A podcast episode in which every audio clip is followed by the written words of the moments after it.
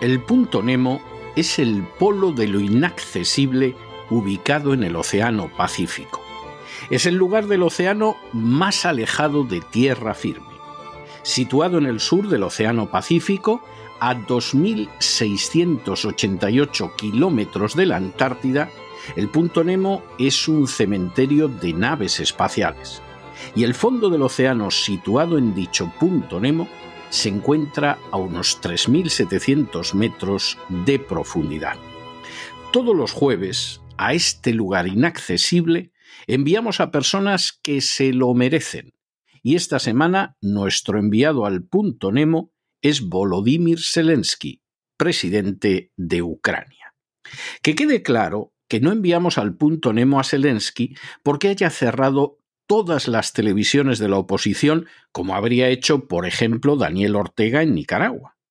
Tampoco lo enviamos al punto Nemo porque haya ilegalizado a una docena de partidos políticos yendo en su represión de aquellos que le son contrarios más lejos que Nicolás Maduro. Tampoco lo enviamos al punto Nemo porque haya encarcelado al jefe de la oposición en el Parlamento, como harían, por ejemplo, los partidarios de Evo Morales en Bolivia.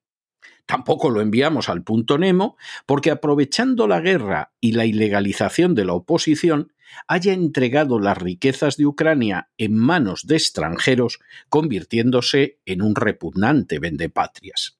Ni siquiera lo enviamos al punto Nemo porque él y su camarilla hayan malversado millones, millones y más millones de dólares, tal y como han dejado de manifiesto incluso instituciones de los Estados Unidos de América. Ni siquiera lo enviamos al punto Nemo por haberse vuelto atrás de un acuerdo de paz con Rusia, enviando hacia una muerte inútil y segura a centenares de miles de ucranianos. Bueno, es que tampoco lo enviamos al punto Nemo porque no haya dejado de realizar provocaciones contra Rusia que podrían acabar derivando en una tercera guerra mundial con carácter nuclear.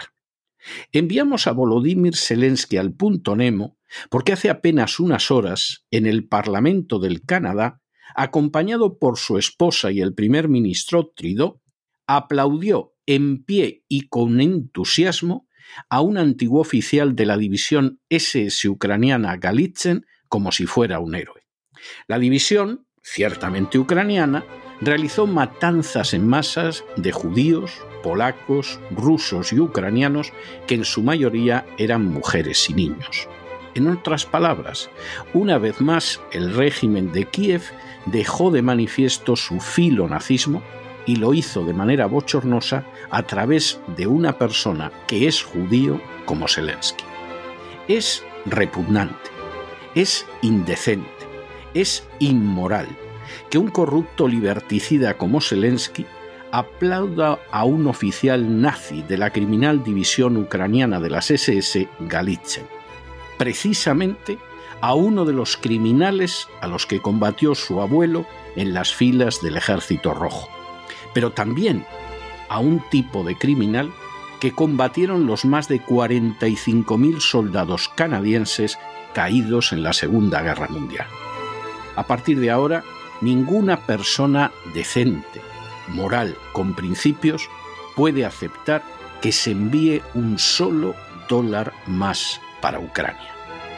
Así que, Volodymyr Zelensky, al punto Nemo.